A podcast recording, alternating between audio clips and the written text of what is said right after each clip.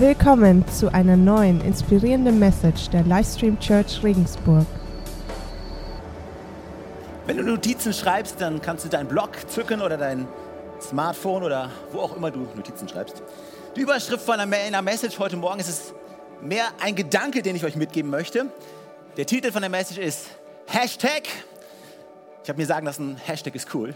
Also Hashtag, muss man einfach machen, Hashtag besser gemeinsam besser gemeinsam. Und ich glaube, die Aufgabe für uns als Kirche in dieser Gesellschaft ist einfach zu strahlen, zu scheinen, Licht zu sein und zu dem zu werden, zu dem uns Gott berufen hat. Und äh, ich glaube, was unsere Gesellschaft mehr denn je braucht, ist gesunde Familien, gesunde Partnerschaften, sind Menschen, die in einem gesunden Umfeld leben und die damit Gesundheit bringen in die Gesellschaft. Und genau das ist das, wozu Gott die Kirche bestimmt hat. Ja, die Kirche ist Gottes Idee und im Epheserbrief, da, da sagt Gott, dass er durch, durch die Kirche, durch sein Zuhause, durch seine Familie seine Gegenwart bringen möchte in diese Welt. Ja, in diese Welt, in die, deine Arbeitsstelle, deine Familie, in diese Stadt hinein. Durch die Kirche, in der wir als Menschen, als lebendige Bausteine sind, möchte Gott seine Gegenwart bringen. Und was in der Kirche alles passiert, das ist unglaublich. Ja? Das Potenzial, was in der Kirche steckt und den Plan, den Gott hat mit der Kirche, das ist großartig. Und den, das sollten wir uns als Kirche immer wieder neu bewusst machen, was für eine Kraft eigentlich in der Kirche steckt. Ja, was für eine Kraft darin steckt, Teil von seiner Familie zu sein. Wenn du Jesus Christus kennst, dann bist du automatisch Teil von seinem Haus, ja, Teil von seiner Familie. Die ganze Theologie der Errettung beinhaltet, dass du in seine Familie hineingerettet wirst. Du wirst nicht in Isolation gerettet. Es ist nicht so, dass du Jesus Christus kennenlernst und dann für dich selbst dein Leben lebst. Das funktioniert gar nicht. Es ist von der Bibel auch gar nicht vorgesehen, von Gott gar nicht so vorgesehen. Und theologisch auch gar nicht nachvollziehbar, sondern du wirst in die Familie Gottes hineingerettet. Ob du es magst oder nicht. Ob du sie magst oder nicht. Ist so. Und es ist so viel Kraft, was in der Kirche steckt. Und ich, ich möchte heute ein bisschen über, über Kirche sprechen. Äh, und ich habe mir Gedanken darüber gemacht, was passiert alles in der Kirche? Was sind so die Sachen, die in der Kirche passieren, die sich Gott gedacht hat, damit, damit Menschen in der Fülle leben können? Und wenn du mich kennst, dann weißt du, ich bin echter Fan von Kirche. Und wenn du mich kennst, dann weißt du, dass ich begeistert davon bin zu sehen, wenn, wenn Menschen in Fülle leben. Weil ich glaube, Gott zu kennen, heißt ein großes Leben zu führen kein kleines Leben zu führen. Weißt, weißt du, ich glaube, eine Beziehung mit dem Gott zu haben, dem Schöpfer des Universums, dem, der alles geschaffen hat, was wir kennen, das kann nicht dazu führen, ein kleines, langweiliges Blabla-Leben zu führen. Ja? Glaube ich nicht. So, ich glaube, was Gott will, ist, dass wir, dass wir ein großes Leben führen, mit ihm zusammen. Und dass wir, das, das soll seine Familie sein. Und ich habe einige Sachen mal überlegt, die so in der Kirche passieren. Was, wo, wofür steht Kirche? Was ist Kirche? Und ich habe ein paar Dinge mir rausgeschrieben. Und hier ist der erste Punkt. In der Kirche ermutigen wir einander. 1. Thessalonicher 5, Vers 11, da steht, darum macht euch gegenseitig Mut. Das ist genial. Darum macht euch gegenseitig Mut und helft einander im Glauben weiter, wie ihr es ja auch jetzt schon tut. Also ich glaube, Kirche sollte der ermutigendste Ort sein, den du jemals nur kennen könntest. Und es ist wurscht, ob du, ob du in die Kleingruppe gehst, ob du Teil von einem Team bist. Ja, hört gut zu, Teamleiter. Euer Job als Teamleiter ist es nicht, Jobs zu vergeben, sondern Menschen zu ermutigen, mit ihnen gemeinsam auf dem Weg zu sein, gemeinsam für Gott was zu tun, aber sie zu ermutigen und zu stärken. Ich hoffe, dass jedes Mal, wenn du in die Kirche kommst und wenn der Gottesdienst vorbei ist, auch wenn du vielleicht komplett durchgeschwitzt bist, aber dass du ermutigender rausgehst, als du reingegangen bist. Das ist das Ziel von Gott. Und alle Leute, die hier predigen, alle Leute, die das Vorrecht haben, auf dieser Plattform zu euch zu sprechen, wir haben nicht die größten Anforderungen, wie, wie technisch super oder wie, wie ausgefeilt die Predigten sein müssen. Ja, wie unglaublich theologischen Tiefgang sie haben müssen. Wobei die Frage ist, was ist theologischer Tiefgang überhaupt? Sondern ich möchte, dass die Leute, die hier stehen, das Wort Gottes dazu benutzen, wozu es Gott gegeben hat, sein Volk zu ermutigen. Nicht seinem Volk ein schlechtes Gewissen einzureden, sie nicht dazu bringen, sich kleiner zu fühlen, sondern sie zu ermutigen. Ja, jeder kann ermutigen. Du kannst zum größten Ermutiger werden. Und das ist, was Kirche macht. Sie ermutigt einander. Das Zweite, was in der Kirche passiert ist, wir spornen uns an. Richtig schönes altdeutsches Wort anspornen. Wir spornen uns gegenseitig an. Im Hebräerbrief im 10. Kapitel, Vers 24, da steht, und weil wir auch füreinander verantwortlich sind. Und lass mich an der Stelle mal ganz kurz eine Pause machen. Ganz kurz eine Pause machen, einfach diesen Satz nochmal wiederholen. Und weil wir auch füreinander verantwortlich sind. Weißt du, was es heißt? Du bist verantwortlich für die Person, die vor dir sitzt. Und du bist verantwortlich für die Person, die hinter dir sitzt. Du bist auch verantwortlich für die Person, die neben dir sitzt. Gott sagt, du bist verantwortlich für andere Menschen, die Teil von der Familie sind, in die ich dich gestellt habe.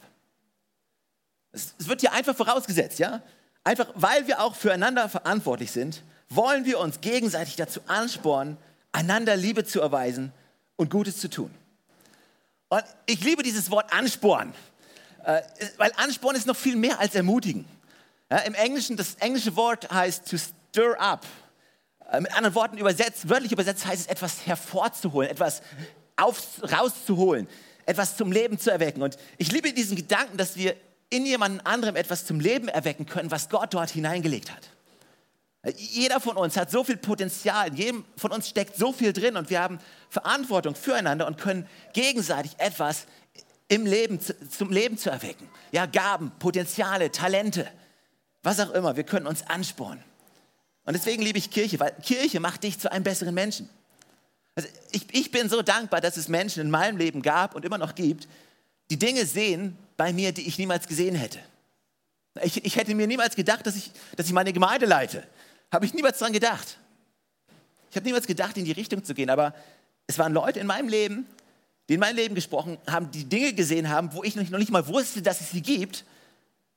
Und deswegen möchte ich dich ermutigen, komm in die Kirche, weil jeden Tag hier bist du umgeben von Menschen, die dich mit X-Ray Visions anschauen und Dinge in dir sehen, die du selber niemals gesehen hast und wo du selber sagst, hey, was wirklich, glaubst du wirklich, ich kann das? Ja, du kannst es. Und die dich ermutigen. Das ist die Kraft von Kirche. Hier ist das Dritte, was Gott sich vorgestellt hat, in der Kirche zu tun ist, wir tragen des anderen Last. Wir tragen die Lasten von anderen Menschen. Galater 6, Vers 2. Einer trage des anderen Last. Und so werdet ihr das Gesetz des Christus erfüllen. Es ist so eine Stärke von Kirche, dass du nicht alleine durchs Leben gehen musst. Also jeder hat mal gute Zeiten und jeder hat mal schlechte Zeiten, aber wir sind da, um einander die Lasten zu tragen. Also keiner, wir können nicht auf übernatürliche Weise alle deine Probleme lösen. Das können wir nicht. Aber wir können gemeinsam mit dir durchs Leben gehen und unser Bestes geben, damit du nicht alleine gelassen bist in deinen Problemen und mit deiner Sorge. Also wir können Gott niemals ersetzen. Und es ist so entscheidend zu wissen, manchmal haben Menschen so große Erwartungen, Riesenansprüche an andere Menschen oder an die Kirche. Und wir erwarten, dass Menschen den Platz einnehmen, den Menschen niemals einnehmen können. Weißt du, die ultimative Quelle von unserer Hoffnung und, und, und von unserem Zuspruch, die kann nur Gott selber sein. Kann nur Jesus Christus selber sein. Such nicht bei Menschen, was du nur bei Jesus finden kannst, aber wir können füreinander da sein. Wir können einander Lasten tragen. Und hier in diesem Vers, pass auf, ich habe nicht die Zeit dafür, ganz ehrlich nicht, aber hier steht, einer trage des anderen Last. Und so werdet ihr das Gesetz des Christus erfüllen. Jetzt mal nur ganz ansatzweise an dem Punkt. Hast du jemals gefragt, was du tun kannst, um Gott zu gefallen? Hier steht's. Alles, was du tun musst, ist für jemand anderen da sein. Das Geringste, was ihr einen von ihnen getan habt, das habt ihr mir getan, sagt Jesus. Hast du jemals das Gefühl, nicht heilig genug zu sein? Hast du jemals das Gefühl, nicht, nicht das auszuleben, was du, was du leben kannst? Weißt du, das alles hat Jesus bereits für dich getan. Du wirst niemals heilig genug leben. Du wirst niemals moralisch in allen Belangen richtig leben können. Deswegen ist Jesus ja am Kreuz für dich gestorben, damit wir reingewaschen sind. Aber was er sagt, ist jetzt, was ihr tun könnt, ist füreinander da sein. Und wenn ihr das macht, dann lebt ihr so, wie es mir gefällt. Das vierte. Das erste war, wir können einander ermutigen. Und überleg dir mal, du bist Teil von so einer Kirche, wo wir uns eine Gemeinschaft, wo wir uns gegenseitig ermutigen, gegenseitig anspornen, die Lasten des anderen tragen und viertens einander dienen. Wir können einander dienen. 1. Petrus 4, Vers 10. Jeder, nicht nur einige, jeder soll den anderen mit der Gabe dienen, die er von Gott bekommen hat. Und wenn er das tut, erweist ihr euch als gute Verwalter der Gnade, die Gott uns in so vielfältiger Weise schenkt. Jeder soll dem anderen dienen. Also du hast eine Gabe, die ich nicht habe. Und ich habe eine Gabe, die du nicht hast. Und dein Nachbar hat eine Gabe, die wir beide vielleicht nicht haben. Aber wir alle zusammen haben Gaben und wir ergänzen uns gegenseitig. Und gemeinsam können wir dienen. Und kennt ihr diese Abkürzung für Team? Wofür, wofür steht Team? Team steht für toll, ein anderer macht's. Und das ist sogar richtig gut. Solange du dich nicht hinsetzt und nichts tust, solange du das tust, was du tun kannst, dann kannst du sagen, toll, dass ich nicht alles machen muss. Wie genial. Ich bin so dankbar. Und ey, auch ihr könnt dankbar sein, dass ich heute Morgen nicht das Mischpult verstöpselt habe. Ja, dass ich nicht, dass ich nicht der war, der gerade Schlagzeug gespielt hat. Könnt ihr echt dankbar sein. Und keiner von euch möchte, dass ich singe.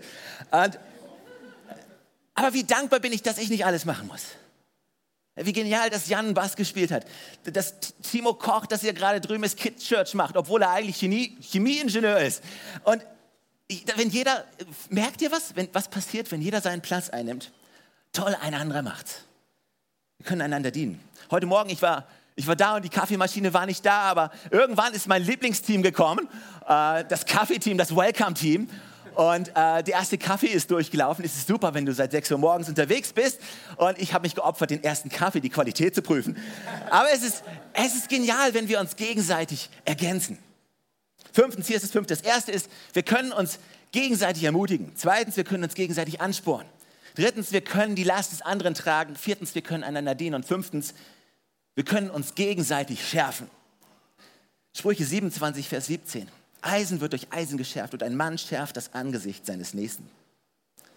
Also, da wo Menschen zusammenkommen und da wo Menschen zusammen leiten, wo verschiedene Charaktere aufeinandertreffen und wo verschiedene unperfekte Menschen aufeinander kollidieren, da entstehen Spannungen.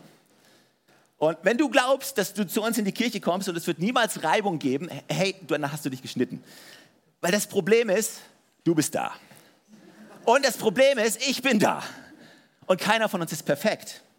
Und weißt du, immer wo Menschen zusammenkommen, sei es in der Kirche, sei es in Beziehungen, wo auch immer, und wo sie für etwas Gemeinsames einstehen, natürlich wird es da Reibung geben.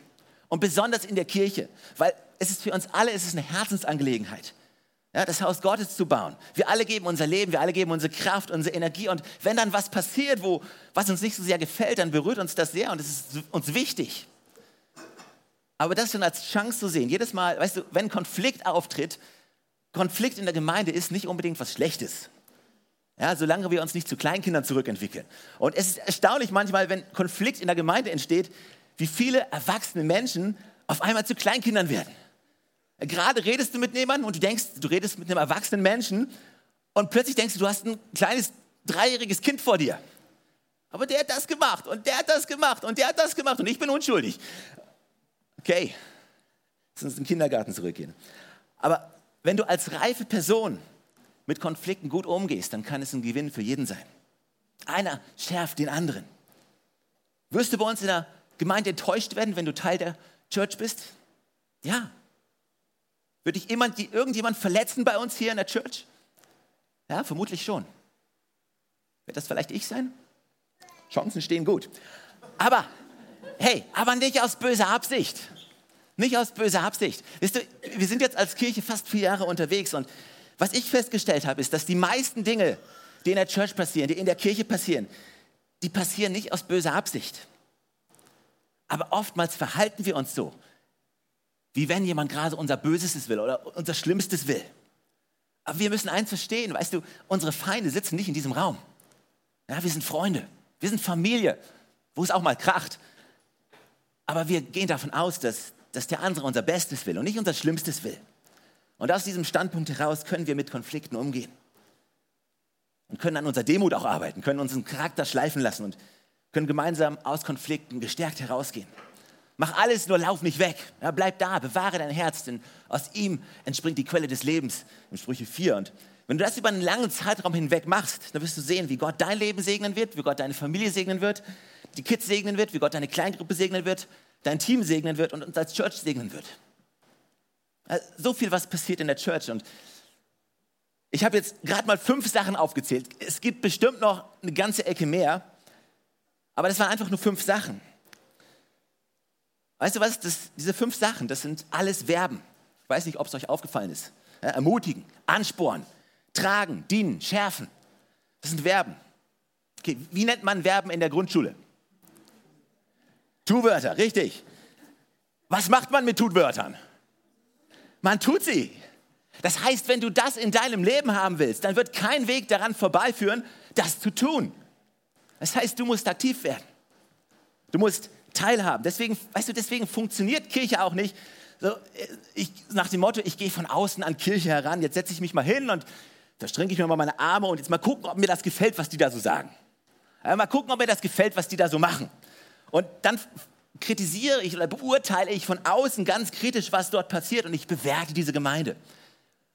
Aber ganz ehrlich, weißt du, du kannst aus dem Gottesdienst rauslaufen und du kannst eine lange Liste von Sachen machen, die irgendwie nicht, nicht rund gelaufen sind.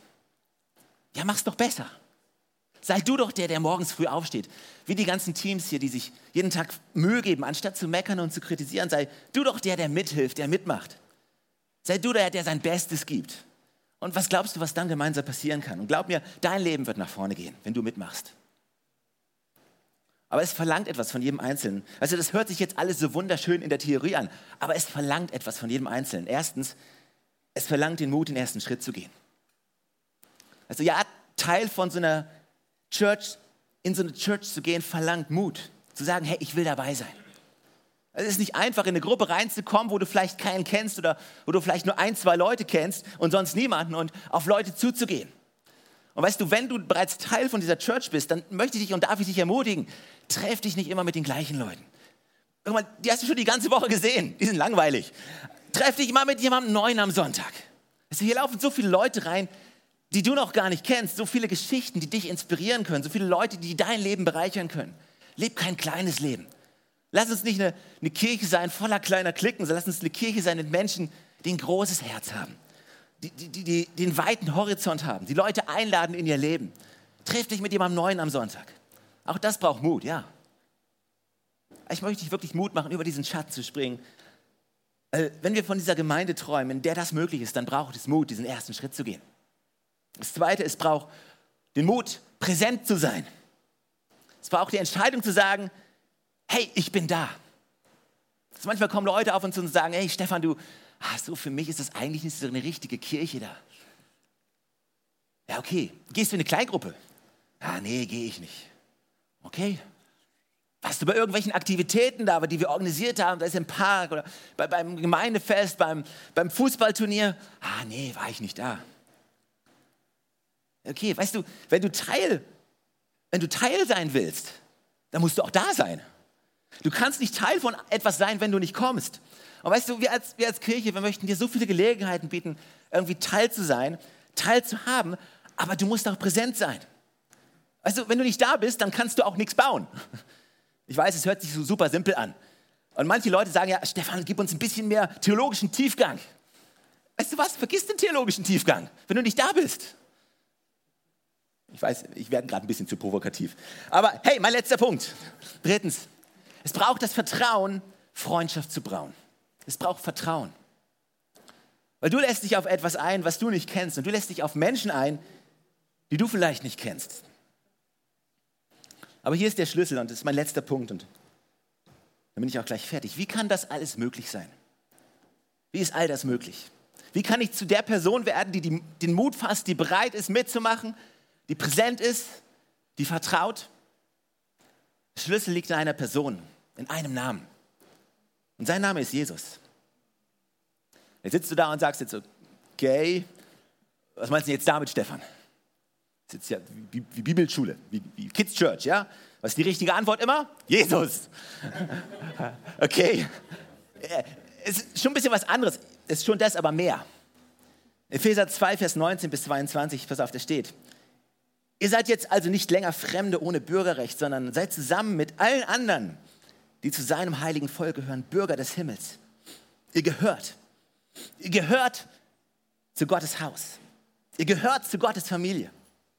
Das Fundament des Hauses, in das ihr eingefügt seid, sind die Apostel und Propheten und der Eckstein dieses Gebäudes ist Jesus Christus selbst. Er hält den ganzen Bau zusammen. Durch ihn wächst er und wird ein heiliger, dem Herrn geweihter Tempel. Durch Christus seid auch ihr in dieses Bauwerk eingefügt, in dem Gott durch seinen Geist wohnt. Wie bekomme ich diese Fähigkeit, anderen zu dienen, andere zu ermutigen, andere zu schärfen, andere anzusporen? Indem ich eine lebendige Beziehung mit Jesus habe. Ich kann nur etwas geben, was ich zuvor von Jesus empfangen habe. Also Jesus ist der, der die Fähigkeiten gibt. Jesus ist der, der Gaben gibt, der Gnade schenkt, der dir die Kraft gibt, andere zu ermutigen, auch wenn du dich vielleicht gerade nicht danach fühlst. Der uns die Kraft gibt, in den Gottesdienst zu kommen, in die Kleingruppe zu gehen, unsere, unsere Kids früh morgens fertig zu machen, mitzunehmen. Weißt du, der einzige Weg, um, um dauerhaft und gesund teilzuhaben am Gemeindeleben, ist, wenn du eine lebendige Beziehung mit Jesus hast. Er ist der, der uns die Fähigkeiten gibt. Er ist der, der uns Sicherheit gibt, der uns Identität gibt. Weißt du, wie kannst du in so einen Raum reinlaufen? Wie kannst du Risiken eingehen? Wie kannst du Risiken mit Menschen eingehen? Die kannst du eingehen, wenn gewährleistet ist, dass wer du bist und wo deine Kraft liegt und von wo deine Identität kommt, von Jesus. Wenn deine Kraft in Jesus liegt, wenn dein Vertrauen in ihm liegt, dann kannst du anfangen, auf dem Wasser zu laufen. Und er ist der, der uns Vision gibt als Kirche, der uns Bestimmung gibt, der uns Berufung gibt. Also der einzige Weg, wie wir als Kirche so funktionieren können, ist, wenn Jesus Christus im Zentrum steht von all dem, was wir tun, was, Johannes gerade gesagt hat. Und überleg dir mal, ich weiß es, ich, ich weiß nicht, was, was dann alles passieren könnte.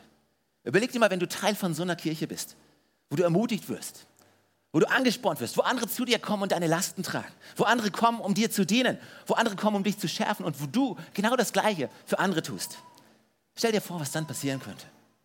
Aber alles das basiert auf einer lebendigen Beziehung mit Jesus. Wenn die nicht da ist, dann ist es alles nur Theorie. Dann ist es alles aus reiner Menschenkraft heraus.